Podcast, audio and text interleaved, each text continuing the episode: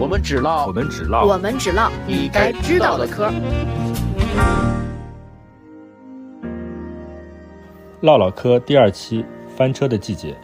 依然是由我淼叔和徐冉为大家带来的关于上周热点财经事件的随想漫谈。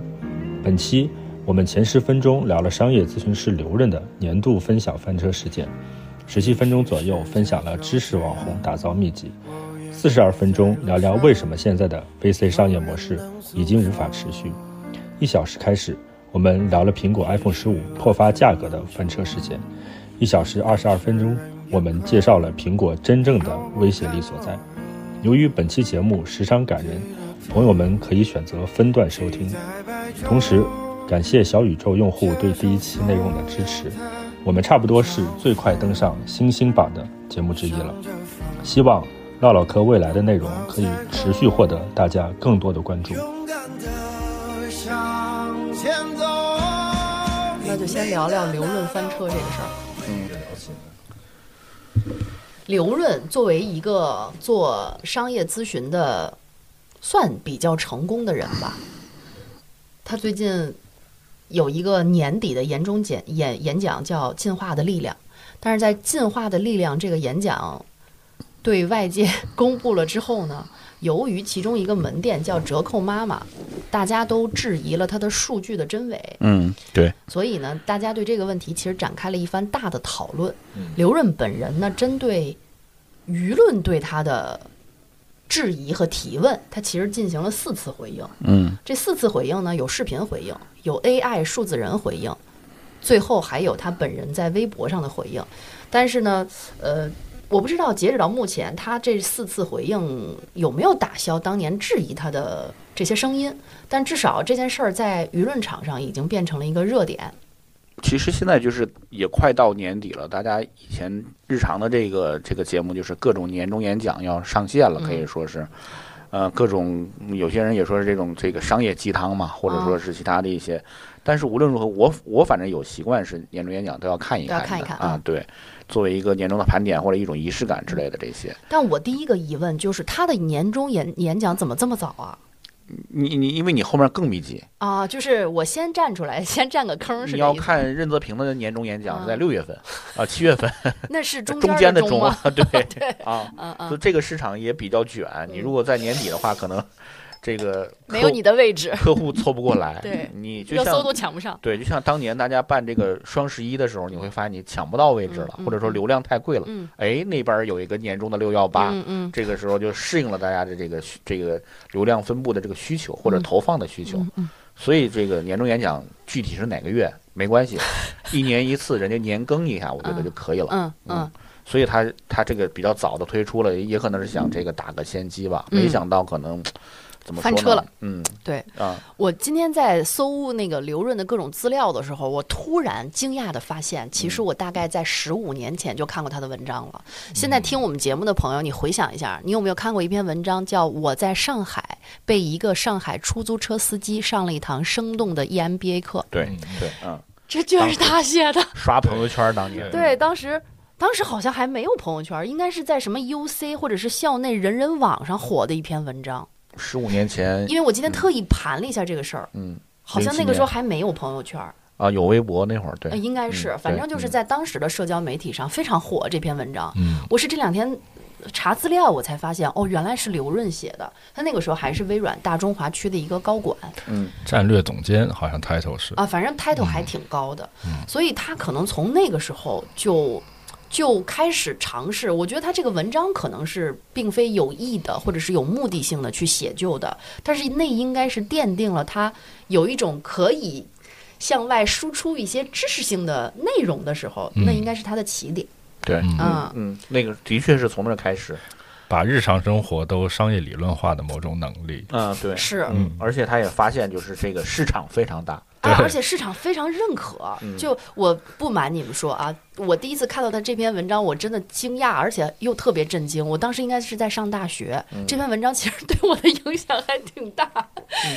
我那个时候需要频繁的在北京西站和石家庄站之间来回坐火车。嗯，那个时候还没有高铁，那时候只有动车，从石家庄到北京是两个小时四十分钟的动车，后来快了变成了两个小时。嗯我在考试周的时候，一周可能要做三四次。我看了那篇文章之后，我就发现我可以优化我这条线路。嗯，我就在传媒大学地铁站，我就观察八通线上的哪个地铁门儿，嗯我从哪个门儿进去，下车最快。啊，离台阶儿最近，对，离台阶最近。嗯然后呢，倒一号线的时候走哪条路，拐弯儿的时候是外拐弯儿还是内拐弯儿嗯嗯更快。嗯所以最后我经过三四次的磨合吧，我就发现我可以精准的把我站到传媒大学地铁站的那一刻，再到北京西站控制在六十分钟以里。嗯所以我就觉得他的这种思维路径，在某一个时刻其实是给了我一些大的启发的。嗯嗯，但是就这个事儿放到今天，我又觉得它是一个司空见惯的经验了，就是很有意思。嗯，这种东西要刘润讲，就是什么人肉智能导航，就他一定会给你起一个非常对高级的名字对，其实嗯当年花落更起这个名字起得非常平实，啊，叫什么？叫运筹学啊，这个 还是这个高 级？对他就是创人建肉的这导个航就特别鸡汤。 对，当年花落更取这个例子也是说，一个家庭主妇她起她起床之后做事儿不是这个线性的一件一件做的，嗯她是肯定是先复并合行的，对，嗯起床之后她可能披件衣服就去烧水，嗯水烧上的时候呢，然后再慢慢的把这个外衣穿起来什么之类嗯的，然后再备料啊备菜，水烧开了就可以直接就可以那个做饭什么之类这些。同时锅里做着饭的时候，她又可以去叫孩子起床啊嗯之类这嗯些，就是等于是要把这个时间充分的分配。他那个出租车司机那篇文章我，我印象不太深了，嗯但是我记得也是那个出租车司机好像是他会识人分分辨嘛，啊就是对大嗯概意思就是说，你在 CBD 附近，你就去观察你的潜在乘客，他手里拿着什么样的东西，他衣着是什么样的，你就可以进行一个主动挑选，这样你的收益就会获得最大化。对嗯啊，大概就是这样。样的一个意思嘛。对，嗯其实这个怎么说呢？这个一些出租车司机也知道，肯定机场单最好拉呀对什对么对这些对，就这些啊，这但些是经验被立体化了。对，但是他那会儿的确讲的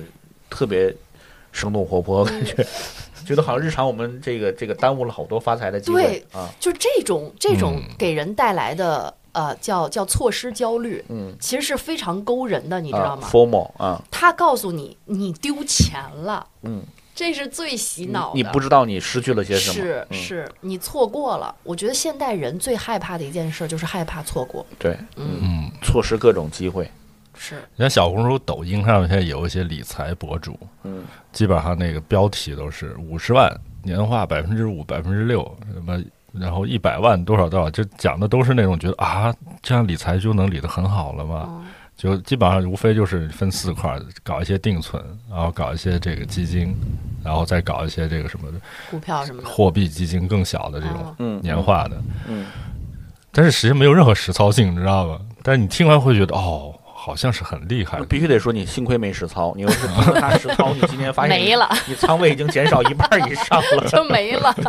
嗯嗯，过这两年是各种理财博主打脸的时候，所以说这个也是我们这个这期好像叫这期叫翻车的季节，对，啊，无论是这种就是新智理财，还是现在这个就是你刚刚说小红书这种，嗯我觉得他说标题年化百分之五已经挺专业了，因为年化回报率其实这两年慢慢普及开，但实际上也不是很多人知道。我们以前看更多，你不知道复利的力量，嗯七年翻一倍，或者说是几年什么之类，这些可能更那什么一些就现在这种标题党好像已经不太吃香了啊。在在小红书相对还是就是高知识分子嘛，可能嗯大家都是对年化可能更能理解了，也有嗯概念了。嗯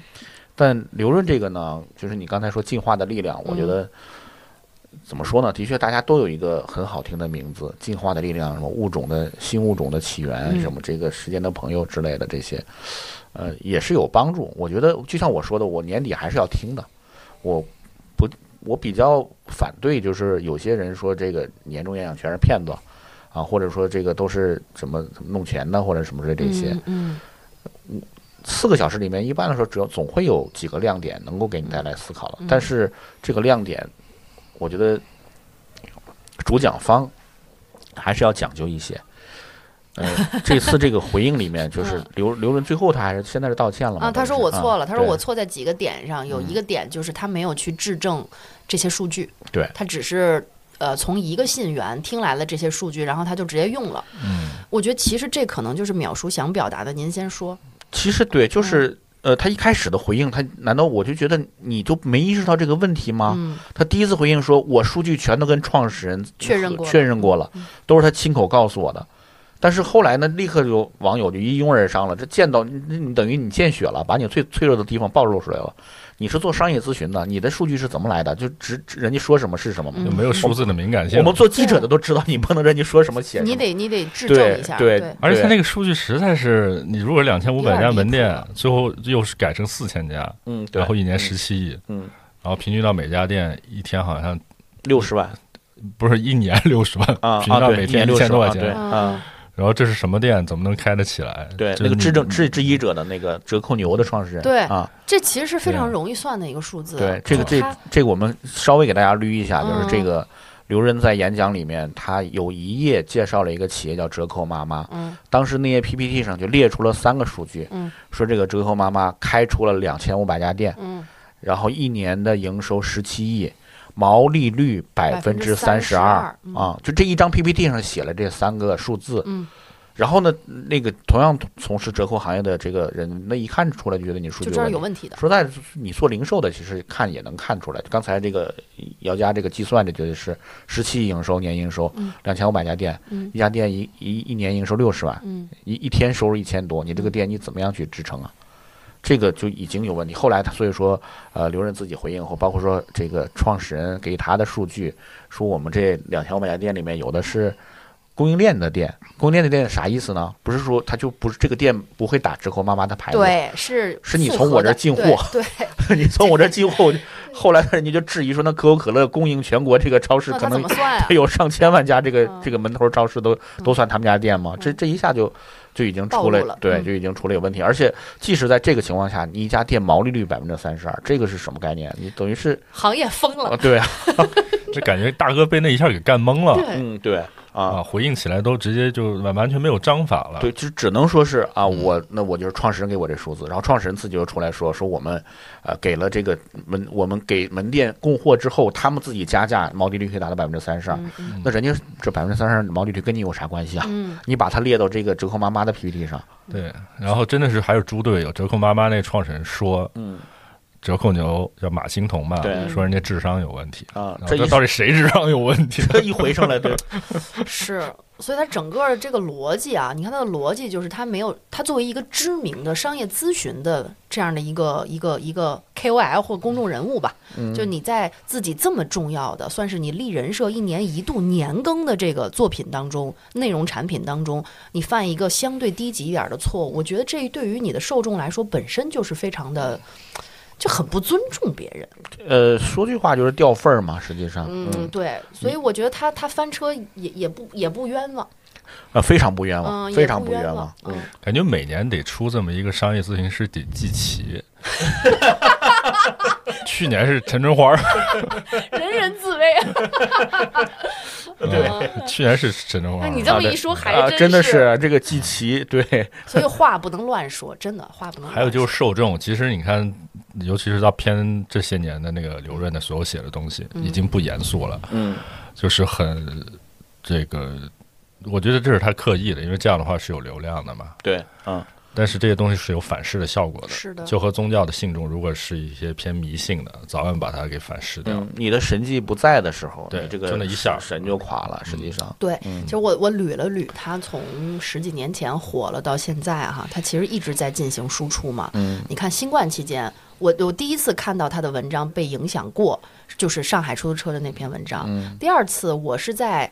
呃，全国人民都笼罩在新冠的这个阴影之下的时候，我发现他录又录了一个视频，他那个里面说到了一个什么事儿啊，就是你阳了，你需你希望居家治疗；如果你的邻居阳了，你希望他被拉走去隔离治疗。他分析了一下这种心理背后的社会学的动因，叫认知转移。啊，啊，我当时是认认真真把他的那个呃视频看完了，而且为什么看完，是因为那个视频整个在朋友圈刷屏了。嗯，就如果大家还记得的话、嗯啊，这应该是他第二次出现在我的记忆里。那他整个在输出内容的过程当中，你会发现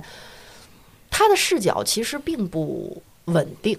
其实他是一个高管，或者是他是一个管理类的这个商业咨询类对的对人设嘛。嗯嗯但是你会发现他，他最后他其实什么都开始给你讲。嗯啊，他而且说的似乎当下也让你觉得，哎，好像都挺对的，挺有道啊，理的嗯挺有道理的，至少他逻辑是自洽的。这个我觉得可能也是他这些年在发展过程当中一步一步是 不是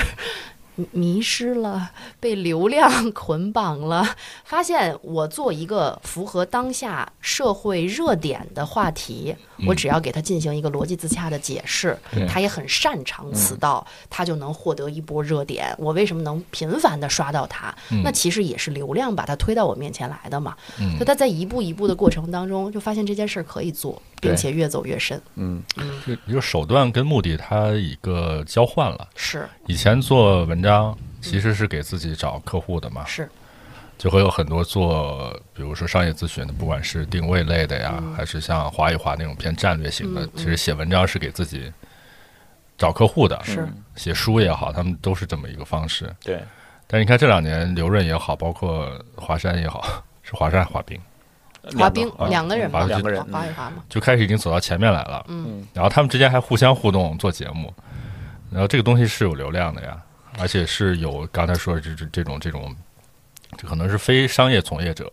只是想把这个东西当一个故事听的这些受众的，这个时候目的和手段就反了。是这个实际上就是一种这个叫一两种玩法。你刚才这个姚佳说这种，就是你以前做商业咨询的时候，其实就是一个很小的圈子，嗯对，就是就是麦肯锡什么之类的。嗯我慢慢的把这些大企业打通，我低调的。你看麦肯锡这么多年，可能也就输出一个麦肯锡工作方法，嗯这么一个就是破圈儿的东西还哎是出了啊反弹对了，啊，封糖哎，我看就是呃网上还有人说刘润跟冯唐是最佳 CP 嘛，啊，冯唐，但是这方面还还好吧，比较克制不，吧。我我那篇文章我觉得实在太标题党了，所以没嗯点开。哦嗯嗯嗯，实际上就是那个传统咨询业，就是跟跟那个会计行业或者什么有点像，就是大客户我们伺候好了，嗯就行了。但现在有一种新的玩法，或者说是互联网之后一个新的玩嗯法，就是万物皆可网红，或者说是 万物都是流量化对。那你获获取流量，其实就是我们做媒体的，大家都知道，你你最好的获取流量的办法对就是就是跟随热点。就是蹭热点，对嗯，跟随热点，但是你怎么样都一一直能跟上热点。嗯，这个我又要分享一个我们行业的这个内幕了，快快来，就是怎么样在永远做一个永远不败的网红。嗯，呃，第一点你跟热点，第二点就是刚才徐然也说了，你老跟老跟，你会发现你好像就是啥都聊，好像有点问题。嗯，那你怎么样避免这个形象呢？你就建立起来一套框架，嗯一个解释方法，嗯用它去解释所有热点。嗯其实这个解释框架这几年也慢慢的在大家也可以观察到一个清晰的轨迹，嗯它是在慢慢在变的。那么在二零零八年左右的时候，最热的框架是经济学，嗯，万物皆可经济，是，所以那时候最出名的薛兆丰经济学，嗯他能把周围你从你买早餐豆浆到你这个择业结婚，全部都经济化给你解释一下，用经济学来解释，嗯那就是你学一本这个曼昆的这个经济学，嗯，你就可以万物你见到一个热点，今天狗咬人了，嗯为什么？说明我们这个对这个养狗的人这个经济约束还不够，嗯，惩罚太太小啊对了，狗嗯证的这个价格要提高，嗯要提高这个门槛儿，然后用这个钱去建立这个这个救助措施和这个预防措施，嗯，经济化的解释啊，明天谁和谁离婚了，因为他们俩在结婚的时候对这个财产分配嗯，就没有谈好。那么在我们经济学上，我们应该怎么谈？把这个事儿交给市场，如何如何？就什么事儿你都用这套框架去解释嗯，这个是经济学。那么这几年流行的框架是什么？是心理学。啊，有道啊理，对，你就去学一套心理学理论。你看你刚才说那个 FOMO，就是嗯，担心错失心理，嗯对吧？？嗯包括你那个说那个邻居，希望邻居拉走隔离，啊希望自己居家其那实种就，是一种对认知嘛，也嗯是心理学。但对我在，但实际上我如果在这个社会学上，我呢也能找到一个名是词是是是是，啊，社会学上这个叫邻避效应嗯啊，就是我自己需要享受福利，但是如果说这东西它那些外溢的危害在我隔壁的话，我就要排斥它，就像核电站一样嗯，我也想电费便宜，但是你在我旁边建核电站那就不行。，嗯，对，这就所以说，实际上一个现象，你用各种学说是可以解释的，嗯，但你这个学说你别来回变，然后呃对你不要变，对而且第二就是，呃，你你你别别别，就是你选定了之后，你就把它钻深点儿，可嗯以的。别人在，呃，如果说这个领域已经有一个 KOL 了，嗯像薛兆丰已经占领经济学了，你就去用心理学，嗯你下一步你用社会学，嗯像我现 在用传播学，都可以。你这个这套框架你要你要扎实了。嗯呃，但是热点呢，你来了你就合适，你就赶紧找个角度上去了，这就导致我们现在网红特别多，或者知识型网红特别多。实际上，大家都会知识型网红都会发现这个诀窍，我把这个框架建立好了，我就无所我不觉得都谈可就以行结了束啊。对，嗯，嗯这个你我一个我一个框架好了，我做一个年终演讲，全部用我这个框架去梳理一遍。这样的话，受众听了他会觉得哦，有这么一个思路，嗯就像你一样，出租车还能做出这么多学问来。啊，其实华罗庚讲运筹学的时候已经讲得非常清楚了，但是毕竟五十年代他这个他讲过了，大家中间经过这么多事儿都已经忘了。嗯，我重新再把这套拿出来，嗯哎，还是可以。嗯所以说，就是这几年知识网红的这个打造的方法论，大家可以观察一下。其就实就刚才这这叫什么财富秘籍？我们是不是也可以包装一 下？这期节目里边有一个价值三千万的财富秘 籍要送给大家。让让你怎么样速听迅速一年一定做一个知识网红对啊？对嗯，那你这个就是你跟热点就是最基本的这个能力，你嗯你嗯你要有，然后这个建立框架还是需要做一下苦功夫的。那但是它的弱点就在于，你这个抓这个热点，嗯，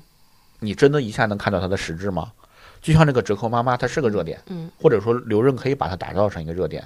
但是你知道折扣行业后边的事情吗？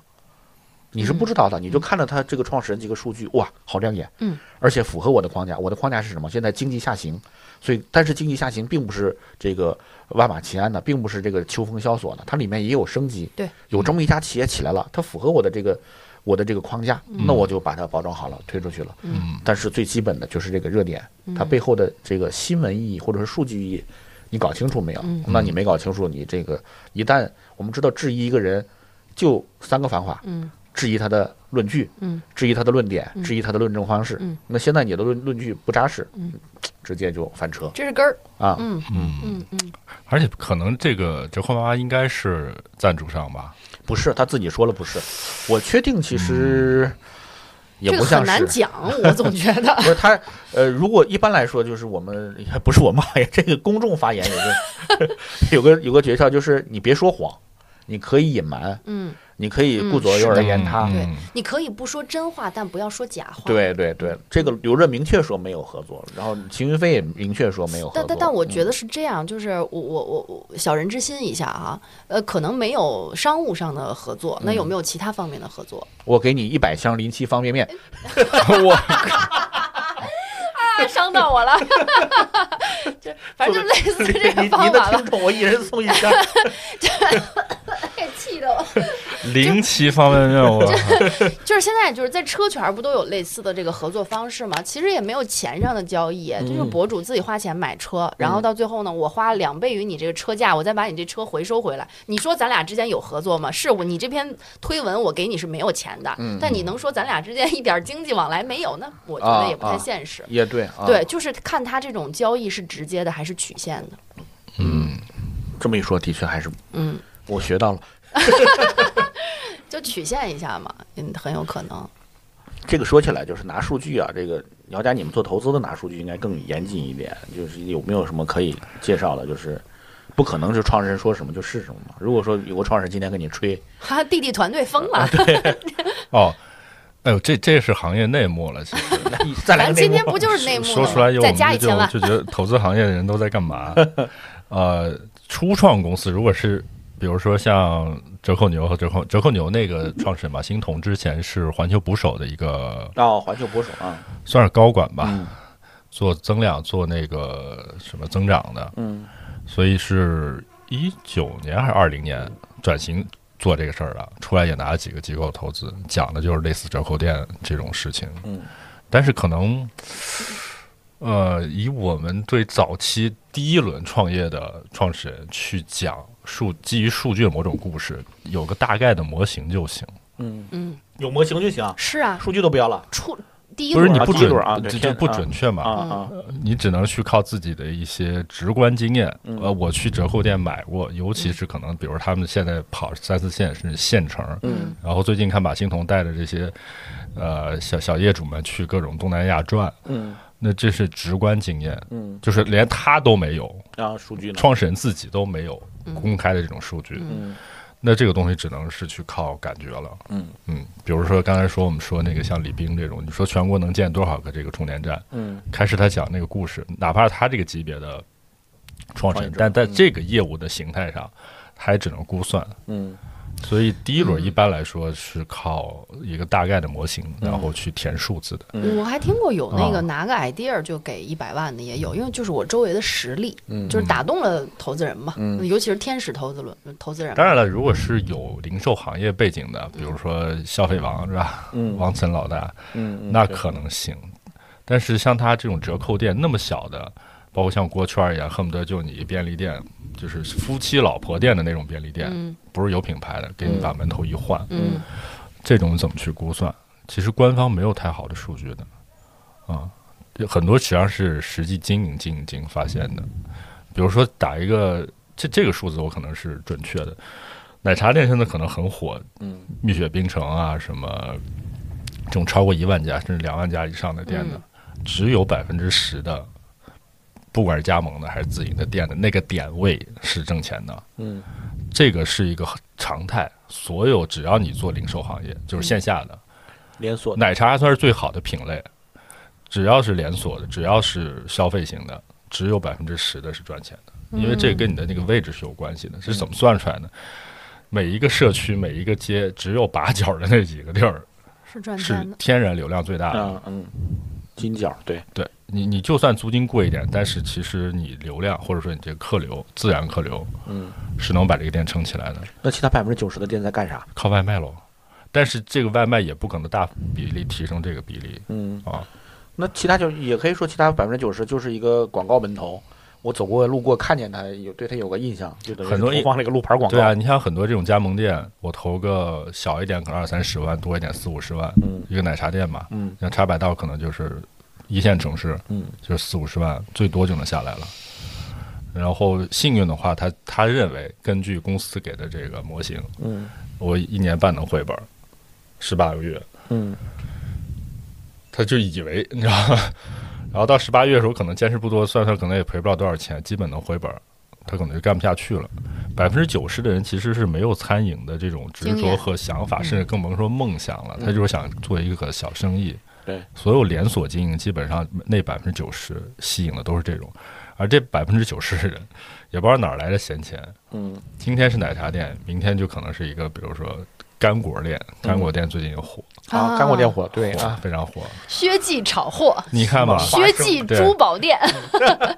对，就感觉就是就总有那么一群人是要干这个事情的，然后总有那么几十万资金，可能确实饿不死，然后就滚滚滚，嗯一直在做这个事情啊、所以回到像折扣妈妈他们这个案例，这种折扣店来说，嗯，甭管他拿了什么机构投资或者什么样的估值，基本上它肯定是这个模型，只有那百分之十最后能活下来。其实百分之十说实在，我觉得都乐观了，在折扣这个行业来说，有可能甚至对它那个点位可能不会太好。嗯，而它点位一定不会太好。对我们这些年能看到消费品行业的，只有可能为数不多的像奶茶，然后其次可能是像干货这种，在中国、对，就是华人世界里边，嗯你像蜜雪冰城去东南亚，好像泰国也开了三千家店了，嗯就只有这种它可这种特别特殊的高甜、高热量的嗯的品类，就是就就上瘾的东西，可能才能达到选到那个最好的点位，就是店铺的位置，然后你的流水相对可能还是正的。我突然想到，很多年前有个人跟我说过一件事儿，像星巴克呀、麦当劳，它其实根本就不是做连锁消费产品生意的，他们其实做的是房地产的生意。这是非常重要的，它的业务的基础。对嗯对，就是选非址常其实重是要非常重要的一件事儿。嗯，很而且很多它不是就是你像麦当劳、肯德基这种，你你你，它去到城市一定是那把角的那几个位置，对，它一定是最好的位置这。不是你想选你能选得了的。对你在当地的那个代理商一定是有绝对的资金实是力和某种资源的，你才能搞得定这个事情的。对，嗯对，然后到奶茶店这个好一点是说，因为它店面小，嗯，所以一般来说你个人只要出得起这个加盟费。呃其实不是加盟费，就是整个成本、嗯店铺、人员，包括初期的就进启货动这资些金种启动嗯资金就可以。那个点位、那个店铺，尤其是可能过去五年，一线城市这种新的扩建，十年吧，也不是五年了，其实出现很多新的这种商铺的位置，对嗯哦，有然后他道去理填充这个东西，它就像某种内容似的，优质的内容吧，对，这个就填填充对你一说到这个，我们想起来就是这周还有一个这个这个比较大家比较讨论比较多的事儿，也不知道哪个媒体发了那么篇文章说，哎，现在发现一个规律，就这种综合商场，嗯，负一二层最火，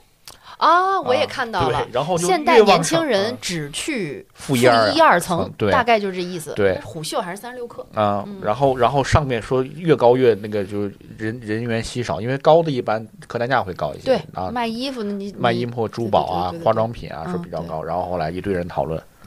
结果后来我去问一个这个做这个这个商场的朋友，嗯，他说你们少见多怪吧， 这个事儿一直以来是这样的，这不是说是这个嗯什新么趋新势，闻，嗯对，因为商场一二层它有个作用就是导流，对，嗯嗯，所以说，你看商场在北京商场有个特点，它能靠就一定要靠到地铁，嗯，对那个人流可就超级大了。是那你地铁口一出去，负一二层，它有好多小店。就刚才你说那个点位，其实我们就可以对上了。它这种就是一二层，它一定要分割成特别小的空间，然后就有给这个广大的人流特别多的选择。你愿意选了，那你就可以留下来。这个人流你可以转化为商场的这个消费者而，且你时间就长了。对不对？嗯你然后再然后，所以说负一二层永远是人声鼎沸的。嗯嗯，他可能有些周围的白领来吃饭什么，那些是那些是正常流量，但嗯是地铁和交通的流量是它最大的流量，它要求。然后就像我们说的那个筛子模型一样，一层一层往外往上筛。嗯，对于商场来说，它也不是说是我要每层都人声鼎沸的，我是一二层去吸到人的流量之后，我怎么样把他们往高走呢？我在最高层设一个电影院。哦，然后你这个就两这个就就保证就是每一个板块儿都有这么一个吸引人的热点。嗯，那你中间这些层的话，你人去过路过的时候，动线这么一设计，能够筛出多少来，留出留住多少就留住多少。嗯所以一个高一个商场，它不是说是每个层都要人声鼎沸才对的。负一二层流人流引流量，然后八层有这么一个，或者说九层有一个 KTV，这些把人人流再引上去，有这么两个，就是像那个热源一样去吸引住了。嗯，对一个商场来说就可以了。就是呃，我不知道大家有没有看过一篇文章，大概说的就是为什么宜家的动线总能让你逛下来一圈儿，嗯微信步数都要一万一万步起。嗯，就是这个商场的设计，它其实就是商业逻辑的一种嗯展现。对，他希望你看到更多的商品，他希望他更多的品牌和商品嗯有更多露出的空间。对就刚才淼叔说的那个，其实哪怕就是缩小到一个门店，嗯它的产品怎么陈列，这都是非常有逻辑和学问在里面的。对，它的目的是跟现在直播很像，它有什么流量款、引流款和哎利润对款，对对对对它嗯其实是打着差异化的这个这个这个节奏来的。对，你最刚需的东西，你一定要买的，你一定要看的电影儿，永远在最里头，嗯或者是在最高的地方，因为这样你的动线就长嘛对。就长。你嗯动线一旦长了，你就可能被边儿上的那些，嗯吸引，哎，对对对，边儿上的那些琳琅满目的商品或门店吸引。那你对进去了，那它的目的其实也就达到了，就增加停留时间嘛。对，嗯就所以从某种角度上来讲，数十融合这也是一种数十融合，线上不也这么搞吗？对吧？其实是都一个意思，就嗯对是做商业其实最终做这是流原量。则，嗯对是对，但这个文章它现在火，我们也知道它还是想蹭一下卖口口红红效 应。嗯，对。现在好像只一说什么口红效应、经济下行，大家就觉得啊、好像有道理，这就是算是一种框架嘛不，过是对，也是一种框架，就是你这一切热点都用经济下行来解嗯解释好像都解释得通。但你要注意这个东西，你可能过两年你要面临转型，是因为不是总是会下行的。说实在的，对或者说下行本身，我我感觉啊，就是你的确有这种经济，我们今年这个就是缓慢的放缓的这个趋势是有的，但是。在转型期间，它现在转型的方向也是正确的。我不可能依赖房地产，你转型过去之后，它肯定还是要有一个起来的。你所以不能一直、一直一根口红吃十年，不可能。口红效应也就火这一年，像今年肯定大家就这种渲染焦虑的这种肯定是特别火。是就是啊，所以说就这么一天，就是是纯是做商场的人一看见就是年年如此，为啥今年你们突然关注这个问题了？哦，迎合了社会情绪，嗯嗯，或者说迎合了整个就是更高的一个追热点的办法。嗯嗯低级追热点是追新闻热点，高级追热点追情绪热点，啊嗯那你就可以吃一年，嗯，但是。也就吃这一年了，是大家现在你说要唱衰商场啊，或者说综合业态啊，或者说因为商场负一二层特别满，我就所以说我就经济下行了。对，那你嗯就说实在的，这就是个伪问题。对，所以我觉得就是说回来刘润的那个演讲啊，他其实他最后一次回应，我觉得算是虽然错失了最黄金的呃回应的时机，但是呢，终于算说到点儿上了。他说我没有去质证这个数据，我觉得反而在现在这个舆论纷杂，或者说我们大家获取信息的渠道越来越多的这样的一个时代，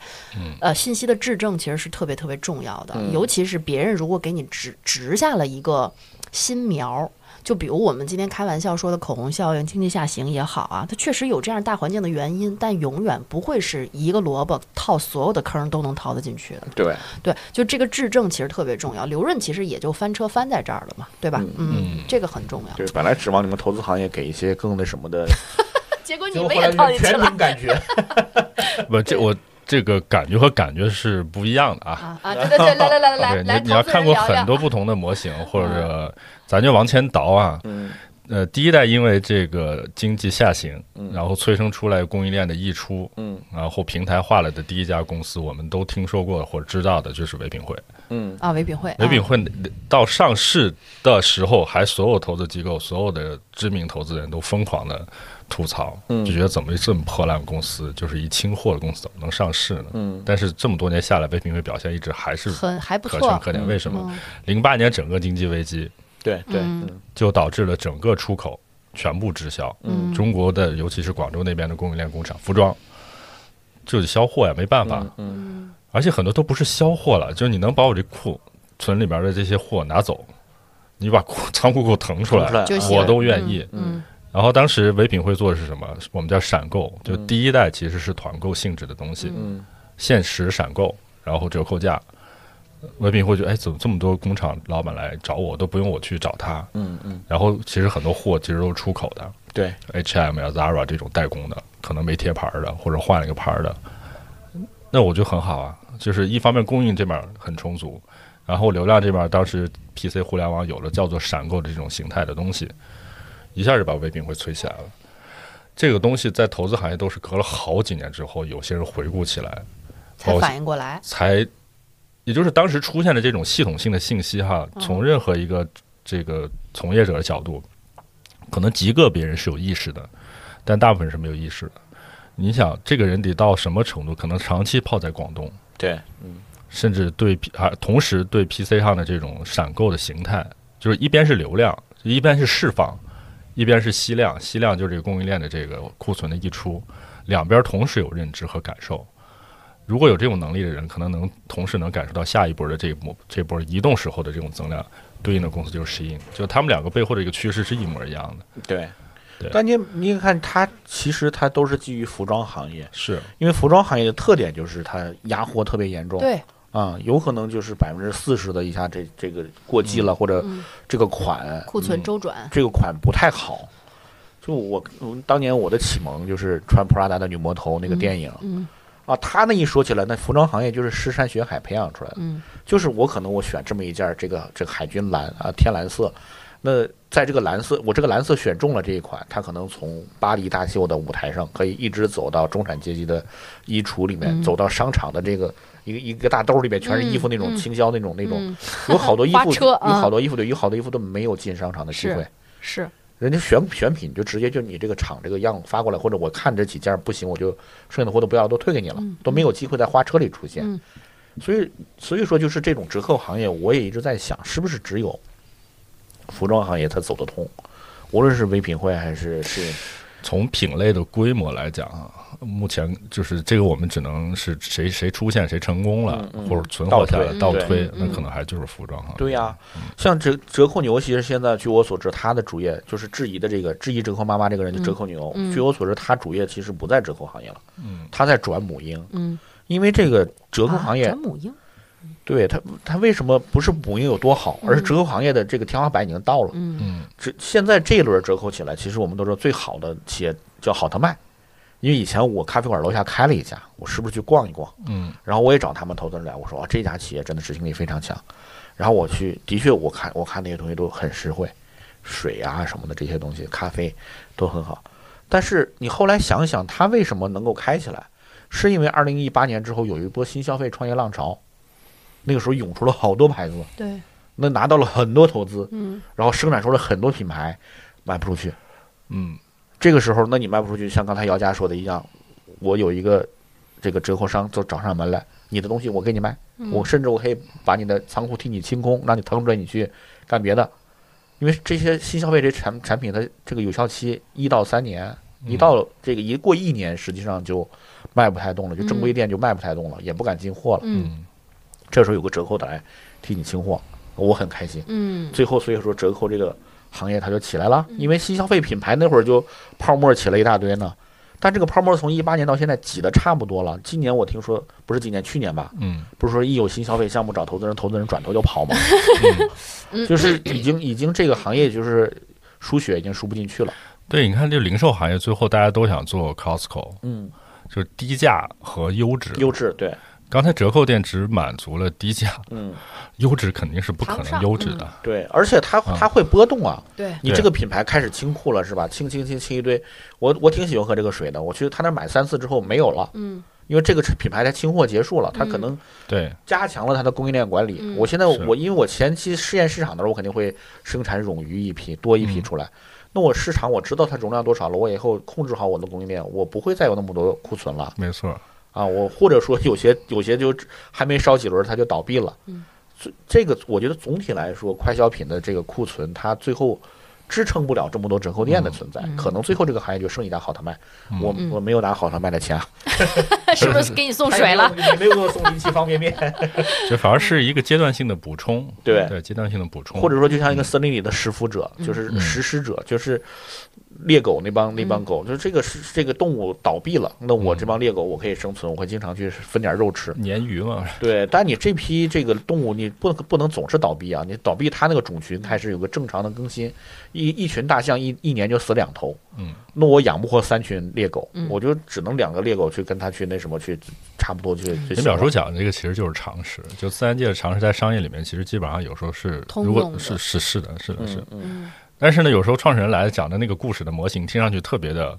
符合逻辑，对，你就会数相字信对得上，啊，你会相信，虽然这个啊行业竞争激烈，但你上去行了，你就是那个 chosen one 啊，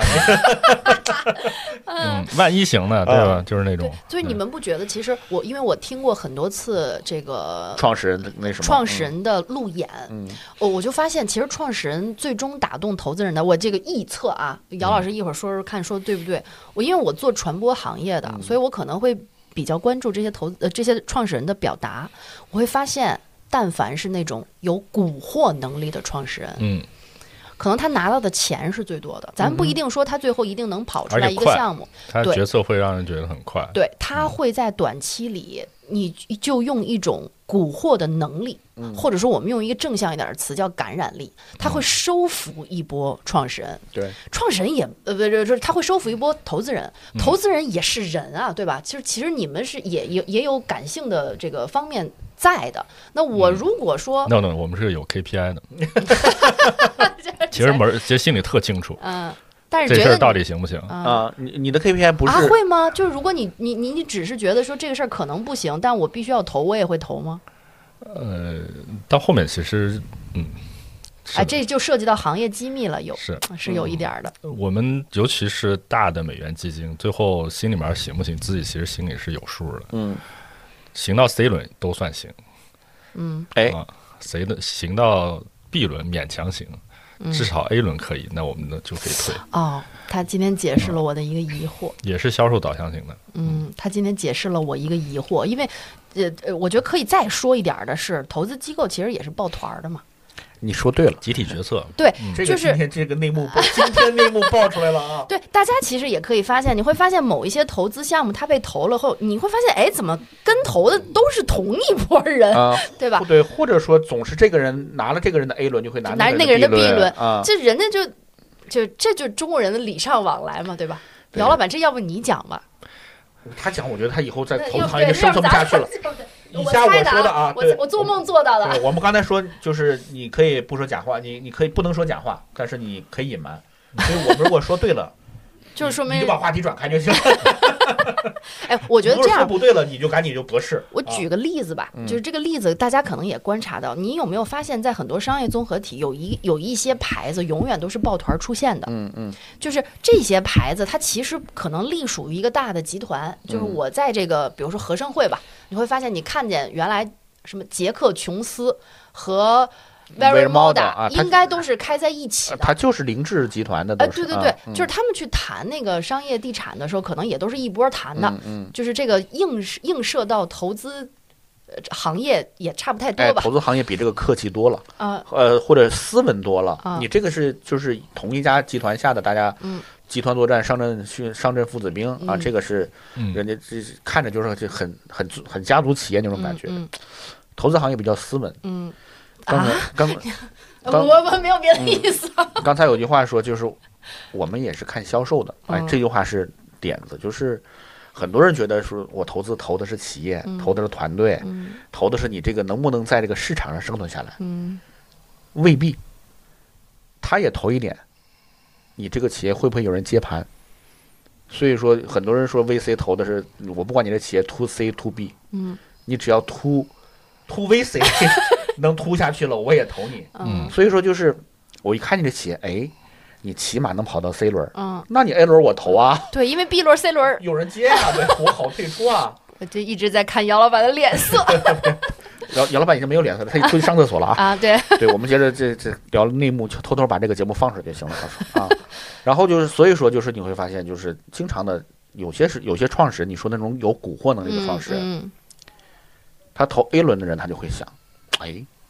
这好像是红杉喜欢的风格。嗯，要不我投了。红杉一定会投他 C 轮，嗯那我这 A 轮就投了就行了，对，就去揣测一下。就反正我的我能对 GP 交代就好了。实际上，所有的 VC 到最后都会揣测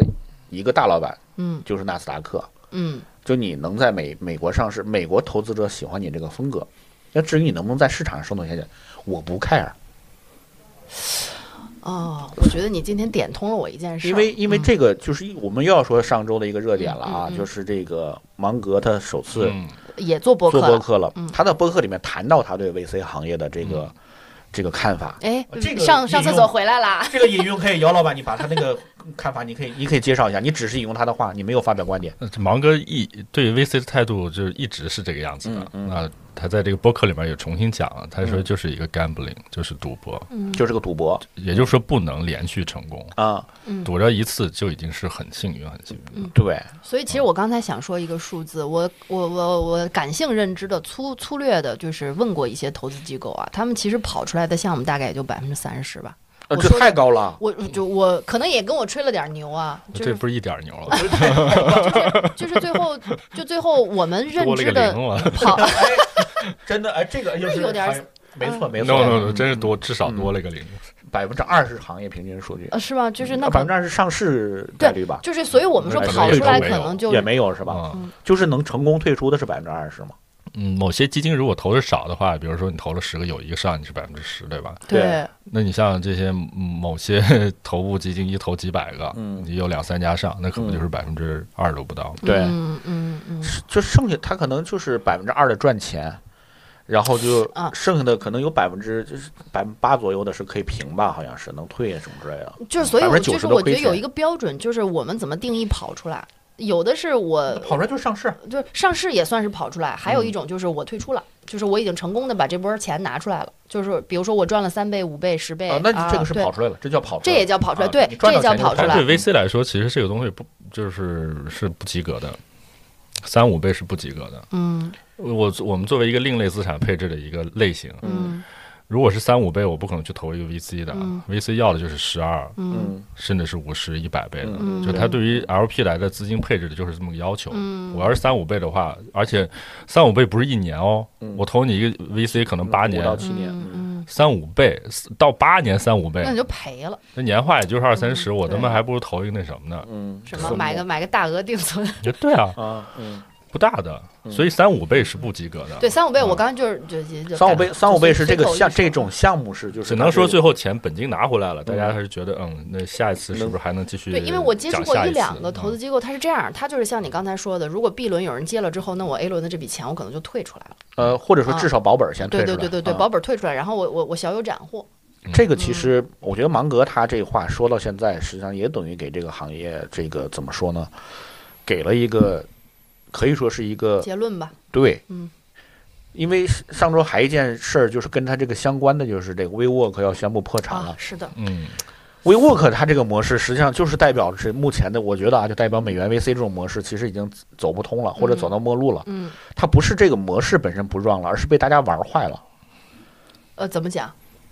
因为因为因为早期的风险投资，其实它的理论上是这样，就是我投一百家企业，嗯你有两家企业会给我一百倍甚至一千倍的回报。嗯嗯红杉和 KPCB 他们投 Google 就是两千五百倍吧，我记得是当时。嗯那你有这么两家超额的，然后其他的这个我即使亏损也没关系，最后能够达到就是超出平均的这种回报率，就这个理论就是我大量投，然后有几家让我有超额回回报，嗯，然后也真真成长为这种伟大企业了。这样的话，就是我可以像就是像种地一样，可以就是广种播收，这是 VC 的正常玩法。但是我刚才说的玩坏了，就是从这个这个移动互联网开始之后，大家就会发现，你不用这么苦哈哈的去找那些能够成为伟大企业的公司呀，而且伟大企业一年可能一两家，嗯对，为啥就投给你了呢？嗯你可以像刚才我说那种模式，找接盘的呀，嗯，对吧？我我嗯你我投个 A，然后你投个 B，你把钱拿回来，下次你咱们投找个 C 就都回来了。下次你下次你上市之后，我嗯给你个基石，嗯你再把这个人情还给我。嗯嗯，对，就是古典的 VC 是比较业务向的。嗯啊、说白了，我对尤其是高科技的技术的未来的商业前景，对是要真的去好好聊一聊我是的。相信改变世界的。然后到淼叔说，尤其这种移动周期就很金融向嗯了。那哎金融项对啊，那我就求回报。对这些求回报的办法就多了，就不一定要市场证明了。嗯对，我可能我人情也能证明，这种来回的这种金融的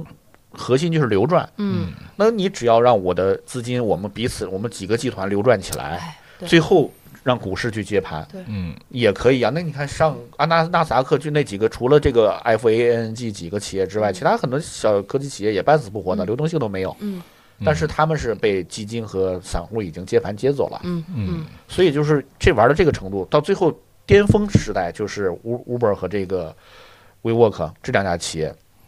而且他们都在美国的播客上都有人揭示了他们的故事。嗯嗯， WeWork 有一部电视剧，我是推荐大家一定要去哎电看影吧的电视剧， ，OK 是美哦是美剧是吧？美啊，剧美剧啊，美剧，嗯， We Crash，哎，大家一定要看这个，嗯嗯，，这个我 还没看，嗯这个呃，安妮海瑟薇和那个亚当就那个就演这几个创始人，嗯他们其实是成长在这个时代的，他就马上理解这个游戏哎的对关键了，嗯对对对，这是非常我重们要聊的。的是美国啊，不是中国。所以有的时候老板可 以说对，所以有的时候我就在想，就我刚刚做财经节目的时候，我就在想，这投资人是怎么想的？就是这个项目，连我都觉得他肯定干不成，嗯，那为什么人投了呢？就是刚才像你说的，因为他有金融项的回报。 《We Crash》里面就是孙正义这个角色，所以说 嗯这个，他在里面他他带领了这个我们行业化叫成长性阶段的投资，嗯，最大的其实背后是美国的美元的资这个这个宽松对嗯带来了巨量的美元资金对或者对嗯资是产的，，对他必须投到一他个必须类型消耗里面掉去。对他必须得花出去。啊，然后后来他前几年又是中东那边这个石油美元嗯是积累太多了是嗯，给他成立一个愿景一千亿美元。嗯那这时候他要往外投，你就不能这个 to C 什么类的，我就嗯要看市场认可什么概念，嗯你怎么可以上市？你看那个那个那个《We Crash》里面那个电视剧里面，那个那个就是他们创创始的时候，就是就是像你说的亚当，他是一个呃用日本话说骑里司马型的人格，就是真的是那种就是领袖型的宗教领袖型的嗯，这种，对他啊特别有蛊惑的能力。对，然嗯后敲着这个那个颂钵，然后烧着烧着香就能把这个嗯当代萨满，我操 创投的萨满，对他和他他老婆两个人真的是非常，他老婆教瑜伽出身的嘛，嗯嗯也是这种搞这种宗教玄学的，两个人都是对对突然就进入那种上身状态，就的确是萨满那种上身状态。嗯嗯啊，我们要怎么样？我们要要扩一倍，要再再涨一倍。每年年底开他们那个年底那个夏季大趴，嗯到上面发表演讲，然后员工们热血沸腾，然后找个什么小储藏室就去看不可告人的事情，这些，因为那会儿就荷尔 这蒙爆能棚，这不花钱能 听吗？那电视剧里边都有啊，大家可 以看。然后就这样，然后就那个孙正义一看就是你这个啊，你这个氛围很好，而且你嗯的士气很好，而且你你现在坦率的说，WeWork 赶上一个大的热潮，也是房地产那时候也过剩是，的，是的，对，这个是个基础，就是你看对供，就是很多产业的供应链过剩，嗯就是哎地对地产的资产过它都有时代剩背景和比如服装的资产过剩，都会有这种催生效应的。哎只是对看你到前端的，就是下游嗯嗯你怎么利用它。就对所以，秒叔说 WeWork 这个模式本身是 OK 的，嗯嗯，就是对对办公对资产的某种数据化，嗯或者说一种清库存就，地产清库对存，啊对，就地产就经济真的是被他们给玩 crush 了。嗯，对对，玩 crash 了，是啊是好好经营挺好的。对嗯。但是但是我不能允许你好好经营啊，孙正义那会儿就是我要你快啊，对，要你快，要你嗯赶紧，就是就是迅速的，就是趁着你的这个概念认可，你就赶紧去 上翻市倍，，对，因为一千亿的这个很多很多，现在很多 VC 可能筹筹资筹的募资募的死去活来，嗯，但你真募好了，你哎投不出去也很痛苦的。，是是啊是是，所以当时愿景基金成立的时候，我觉得好像当时业内好多人其实就不看好，嗯你这么大基金，你要投出去，你要多少年？你你肯定首先你是不能看 A 轮儿，看这都不是嗯 VC 了，对是 PE 都 PE 都没好有多没这么大的，对没这么大啊规模的，嗯嗯，所以他要投就必须得快速的去大笔手笔投出去，快速把资产泡沫吹起来，嗯，然后才能再取得回报率再怎么样。那你这样就破坏了整个行业的结构了。嗯嗯是，嗯那个，所以我就觉得，因为那个电视剧它，我一一向不主张从电视剧里学东西，但是因为它电视剧背后是个播客，嗯那个播客那个作者本身也是，我看那个电视剧下面评论好多 WeWork 的中国员工在下面评论说就是这样，就是这样，好多内幕。当然现在 WeWork 中国和 WeWork 没关系了啊，嗯当时是有的，但是所以说嗯 满满的求生欲，就就我们今天聊，其实从刘润的翻车聊到这个折扣行业的翻车，嗯， WeWork 刚才也说，姚老板也总结了，也是也是一个折扣行业，实际上是但是它的基础也不存在了，或者它基础存在，但是它嗯消化不了这么多钱。嗯啊，起的名字挺高大上的，你看中国折扣行业就就动不动折扣妈妈，人家一个 WeWork，然后就后来就不就改名了嗯嘛，不叫 WeWork，叫 We 哦，对， We 宇 宙。哇，我觉得这方面美国人玩概念，中国还是要折还扣是要妈好妈好。学一学你，这将来你怎么样拓展业务啊？还怎么折上 市？折扣写在名字里了，对吧？你真的想高大上，你都没有，你你搞个折扣宇宙出来？还不如国圈呢。 对，这我觉得在起名字上，中国人就比美国人这忽悠性差太远了，还是要好好学学啊。所以这这这怎怎怎么怎么的回回到最终，我就觉得这里面其实有很多呃蛊惑或感染的力量，嗯但是呢，就可能蛊惑和感染的人群不一样，就看你能网罗住哪一波人群。 对但是这个每每一个这种产业的这种大的其实是一种调整周期，对，因为我们的库存，因为供应链这个调整周期，甚至哎，刚才你说的一点，对美元也在去库存啊。对没错啊是。对然后总要有人在这些产业的过程中提炼出某些东西，然后并且有可能摇旗呐喊，哎对那就有被祭旗的风 险。啊， 季旗对，一年一次季 旗，你看这几个人都是有一年这一度个，祭旗大就是会他总是。你华为是你想蹭就能蹭的 吗？对吧？陈春华老师，你华为这个东西你讲差不多可以了。啊，你还不停的蹭，对啊，你你你你你这个不行的。对吧嗯，包括刘润也是，这个嗯这个什么折扣类的产业，你自己真的不懂，我觉得他不一定不知道整个这个产业的实际业态是什么样哦的。啊，你说对对，嗯，他做这么多年，因为这个不是一个复杂的事情，而且就是几个周期都出现过类似的。那你觉得他为什么？还要用这个例子呢？嗯真没有好例子了。我觉得也有可能是受众，就是他后来流量化之后的这种受众，可能就觉得这个案例，因为他把这个案例当成第一个案例讲的，嗯，嗯，他觉得这个可能是有代表性的对，啊、就从某种情呃程呃程度上来讲啊，就是咱们一开始不是说了吗？它其实是在蹭热热点，在蹭热点的背后，其实就是现在是流量为王。嗯啊，所以他觉得他应该要用这种方式去抓住一波流量，或者说共鸣为王，对情绪在这儿，我要跟情绪去共鸣。但是反而我觉得他这些年可能越来越给自己洗脑，他自己洗脑的有点膨胀了。对，反正这种出圈儿，呃，也可以叫破圈儿，嗯都是有这个风险的。对对，一个小案例，呃，上个月李松蔚老师也是被网暴了一下。嗯，啊？为什么？他不是参加那个《再见爱人》那个节目做嘉宾嘛，嗯嗯是常驻嘉宾。啊，他评论了一对夫妻，是不是？呃，主要是他这个身份和角色，也就相当于他走到了一个更加大众的，甚至娱乐化的一个视野里边去。嗯然后突然有一个，据说是他以前的患访者客，嗯访客吧，嗯，不能叫患者，嗯这哦个心理咨询有时候可能只是一个，哦这是，沟这通个行业啊，啊，他在微博上说李松蔚对他有性骚扰。哎，啊，好，好像记起来了。嗯啊，然后因为对李松蔚老师很早就有些接触，嗯从直觉感受呢，可能是反向移情，说白了就是这个访客对他产生了心理依赖。对，然后同时因为李李松蔚老师以前是做。访就是是做临床咨询嗯的，说白了就是我是自己要做实际业务的，嗯我是不是公众人物？嗯我跟你今天的这个沟通就很像一个私密的朋友、嗯亲人，嗯然后这个亲人突然有一天成为一个公众人物，离我远去了，嗯，啊，我有一种被抛弃的感觉。对于那种情绪比较相对不太好状态的那个访客来说，这个就是很糟糕的事情。所以李松蔚老师这种跨圈儿是有这个风险在里边的。然后这个事情重复出现在过这个武志红老师身上也有过，嗯所以后来他基本上就不太做临床的东西了，对就是你要成为公众人物，你是有代价的，就和刘润老师一样，你要不就好好做你的咨询，签那些大客户，对，你要想做流行的东西，或者说这种世俗的东西， 那你就做好准备。专业的人分分钟两三句就把你给顶回去，哎，对对对，啊，中国专业人太多了，是吧？对，你而且也没那么专业。这个呃上上一个网红有一个就是可以说是不会垮塌的网红，嗯就张雪峰，他啊是嗯他是反过来的。很多人说说有些人啊，没有说特特特特说谁啊，特特指谁说，你听他说的都是有道理的，直到他说到你的专业嗯，就这停不是了。说 Chat GPT 的吗？所以我没有任何影射谁 啊，嗯，但是张雪峰是反过来的，嗯你听他说都是胡扯。嗯，直到他说中了你直的到专业，他说到你的专业，发现哦，有东西，然后你才去发嗯现。后来我也看一个一个一个一个一个知乎的一个朋友啊，分析说张雪峰为啥好像啥都懂，嗯他也是那样，他掌握了一套框架，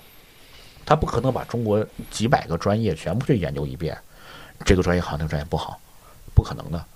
他抓这个框架是什么？就业，嗯你现在就业形势是需要哪个？嗯，所以他可以二零一八年就跟土木建筑系的这个这个这个专业，他就不看，他可以说发表不看好。一八年建筑业是特别火的，嗯土木建筑专业，因为房地产相关呀，嗯都需要啊。他一八年他能看到这个你这个就业趋势，一六年提的房房住不炒嘛，也看到了这个决心。所以说，这个惯性之下，这个行业已经没有长远发展了。那么你不需要懂建筑行业，你你只要懂这个就业上面，你懂市场就可以对了嗯这个需求往下走了，你就不行了。他就所以说他不看好。同样的也是说电力行业，那他一句话就行，你家里有关系吗？这是重要的。你你考什么华北电力学院什么这些这那之类的能源能源专业，嗯，这个这些专业有多好，哪个导师强，有没有发论文的机会不重要，你不就要就业吗？电力行业就业是一个大半圈封子闭的圈嗯子对大嗯嗯圈子，啊，所以说首先问你家里有没有关系。你如果没关系，你老师说我想学东西什么的， 哎，那你家里如果有特别有钱，你也就随便那什么。但如果说你是一个告诉你个小镇做题家，我就不建议你考这个专业。结果所以说，他就反向把握了一个规律，嗯，或者万说万万峰式的，万峰老师式的， 他真正他是真正的可能是适应了这个社会的需求，嗯对不，太会，他也他好像也不太突，他不不会说是卖课什么的，他好像个人咨询收费比较多。嗯所以说能够站住，我觉得这也是一个例子吧。就是，呃，大家如果想从事这个行业，引以为戒。是嗯，要不聊聊 iPhone 的事情吧？对，我们可以聊这个上周最后一个翻车的了嗯对。啊。呃，iPhone 呢，现在在双十一的期间开始进行了一个官方的 降价，降价。嗯但是其实啊，在这个降价背后，就承接我们第一个话题是，所有的事情，如果别人给了你一个定论，你还是要看一下大背景，以及嗯把这个观点支证一下。对对对， 其实嗯每年的大促，就我们中国人熟悉的六幺八和双十一期间，嗯其实过去苹果也进行过官方的降价，嗯但今年呢，显得这条消息就不太一样了，嗯就是因为在啊九、月份的时候，华为是推出了让大家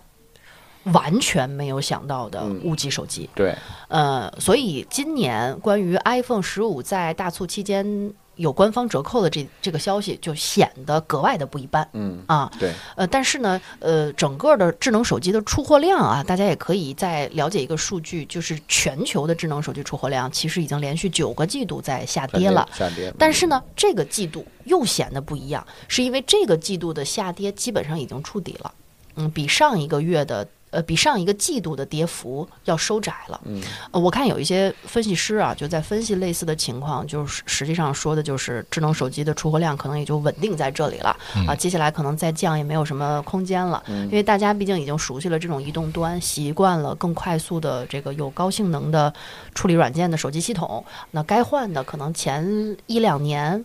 留存的那些没有换手机的需求，接下来可能也会有一波升级和更新了。在整个全球的手机出货量当中，在这个季度，苹果是排了第二名，排了名第一的是三星。嗯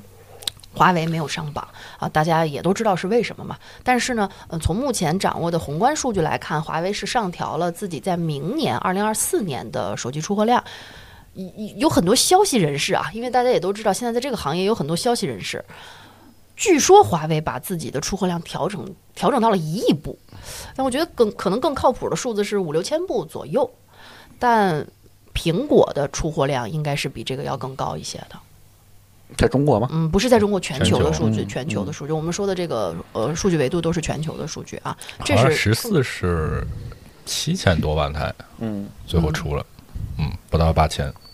苹果现在你说是要一亿波？不是苹果，是华为，啊预计在对明年的出货量达到将近一亿部。那它有低端机呢，低中端呢？呃，华嗯对，苹果基本上呃也有它所谓的终端嘛，但是数字系列嘛，啊、对，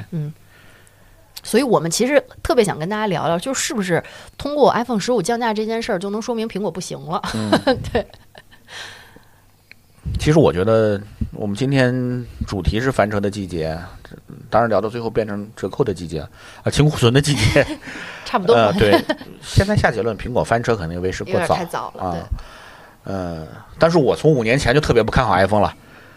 而且，而而且那会儿我就坚定的换到了安卓，当然也有这种这种可以说是负气的成分吧，因为觉得这个实在是太亏欠我前面每一年都买它的这个投入了。对，嗯你说你觉得它哪方面亏欠？在在在，稳定性上面啊嗯，稳定性特别不好。那时候是五年四年前那个用的手机，它经经常崩溃。嗯，然后一崩溃的话呢，丢数据，你知道吗？这我受不了，微信的数据全部丢了。啊，那这个有点严重、啊。对啊，我聊天记录，你想我本来就一个脸盲，嗯我靠着数 数字数字指纹、数字历史来认人。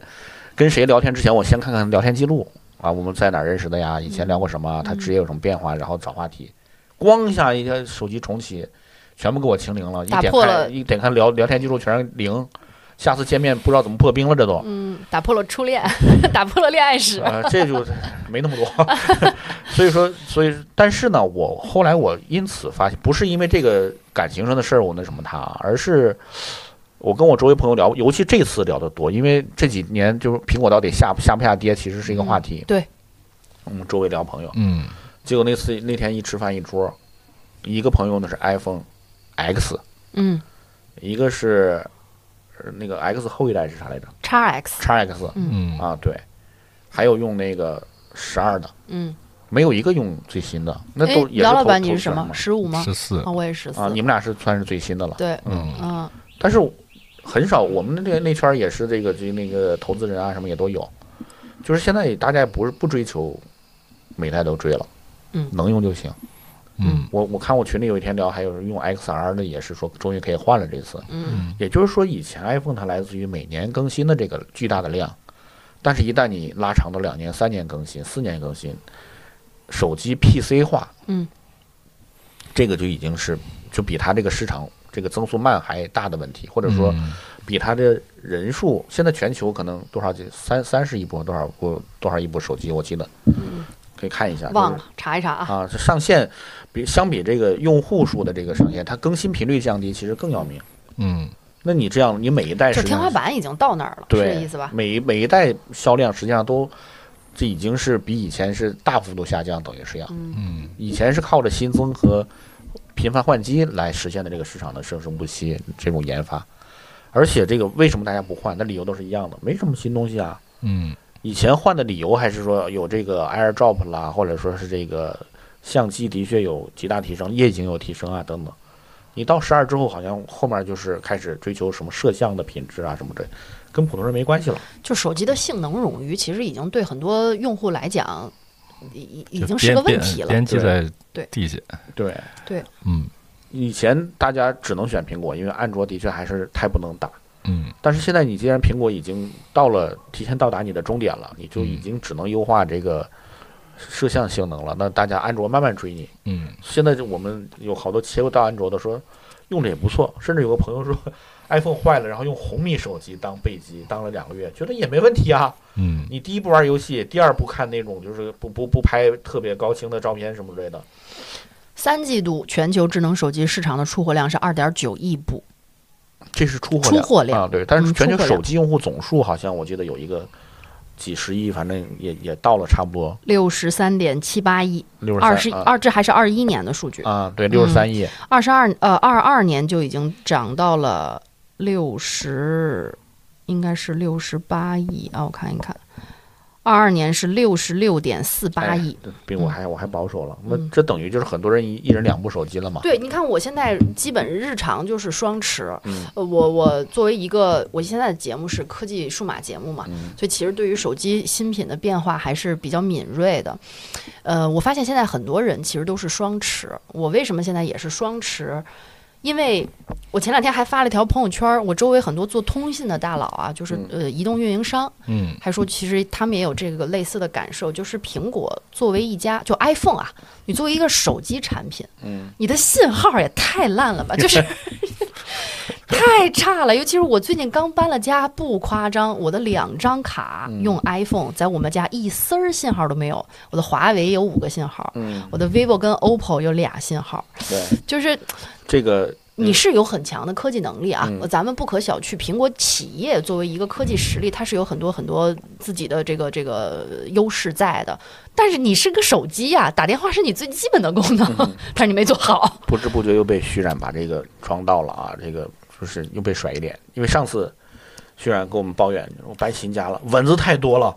然后我说 我，然后我就马上我就给大家周围解释翻译一下啊，这不是抱怨，这说明我搬别墅了。哎然后呀，这次抱怨信号不好也是太大了，太大了，不是不是哎无线信号覆盖不到了，这个手机信号不好这件事儿， 尤其是 iPhone 信号不好这件事儿，还用我抱怨吗？就是我但只你是现但你在说你搬家了，所以更说。切肤所。所以说你不抱怨的不是信号，而是家家里面建的这个钢筋太多，所以它有这一个真法拉的第笼效真应。的不是重点，呃所以买的房子很好啊，你这个建筑商你可以那什么一下，嗯给他写封感谢信。家里手机信号不好，真的说明用的钢筋好啊。是的，啊那确实，但是但我是们一般人也就家里边手机信号，也就厕所手机信号不好，因为它有好多管道。管子，你全家都信号不好，那说明呢就是墙上的这些什么混凝土质量非常好。但是它的手机通讯通信功能确实是太差了，我觉得这个就还是大家共同的感受吧。你有感觉吗，姚老板？没有我住平房，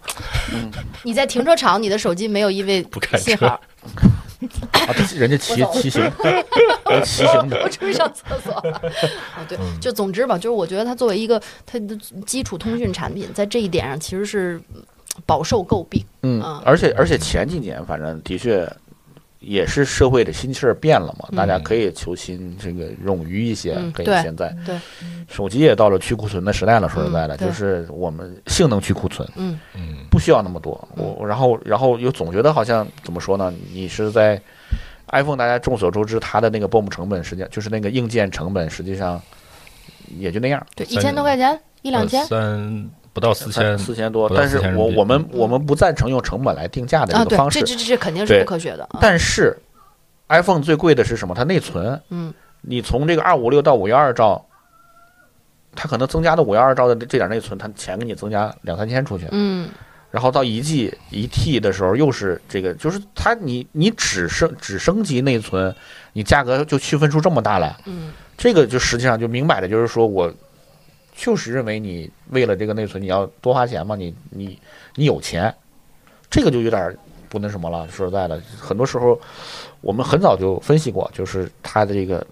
把内存定定价定成这样子的话，我真如果能拆机的话，我就自己换条内存进去了。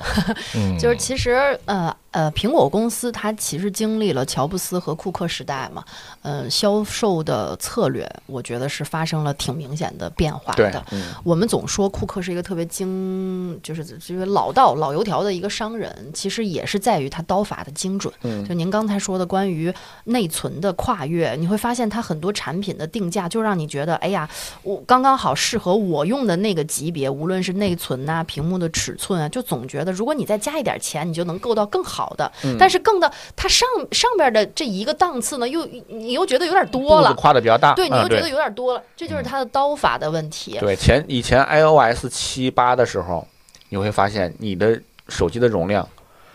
应该是一百八十 G 左右更好，嗯但是它只有一百二十八 G，嗯，你不够用，你只能买你个往二五上六买的。二五六，嗯然后二五六现在现在游戏多了啊，然后微信也日渐臃肿，嗯，你可能你得三百多 G，哎，嗯我没有四百 G 产品，我直接五幺二 G，嗯嗯所以这次为什么说这次 iPhone 十五上上嗯去之后的确不一样了，因为深圳的那个深圳的这些电子市场它的零售价实际上是一个非常敏感的一个市场，呃，开盘就破呃破价了一。上市就破价，对这个是没有的现象。嗯这个是在过去 iPhone 推出新品之后，至少这个价格会坚坚挺一周吧？对啊，这这持续回到连发货的时候，就是那时候黄牛价是都要加钱的，对。而这次是有几个大容量的，一 T 的五幺二的，就已是经直接接破跌价了。对，嗯，这也是嗯不一样，因为的确有很多流量去转去找华为去了。对为什么最近好像这个苹果的销量又开始又起来了？因为华为的 Mate 六零的 确出发货货量的更不上。对发哎货的，呃很不淼给叔，力。你用的是什么手机呀？哎呀，Mate 六零 Pro，一时间抢到的， 纯粹从市场抢到。嗯，遥遥领先，遥遥啊领先，还是朋友帮忙啊嗯啊！你你这个你跟你住别墅的事情不能哎呀，但是我我 觉得这个这个感受的问题，可能还是我们作为消费者更有发言权吧。嗯我觉得现在确实国产的安卓手机，呃，确实越来越能打了。我今天带了另外一部安卓手机，因为我签了 NDR，这个手机还没发，所以还不能说啊。嗯但我刚拿到这个手机，它现在的售价我大概估一下，也就是三千多块钱左右。嗯非常好用，而且嗯原来 iPhone 用户一直还觉得有护城河的地方是它的摄像能力嘛，嗯嗯嗯就录录像的能力确实是安卓手机可能还赶不上的。这后拿了这台新机，我发现它的摄像能力也也非常好。嗯就就就让我很惊讶，就是这三千多块钱的一部手机，那嗯你如果是买苹果最每年最新的产品的话，怎么着也接近一万了。对如果你再买一个大容量呢，就是一万多了。嗯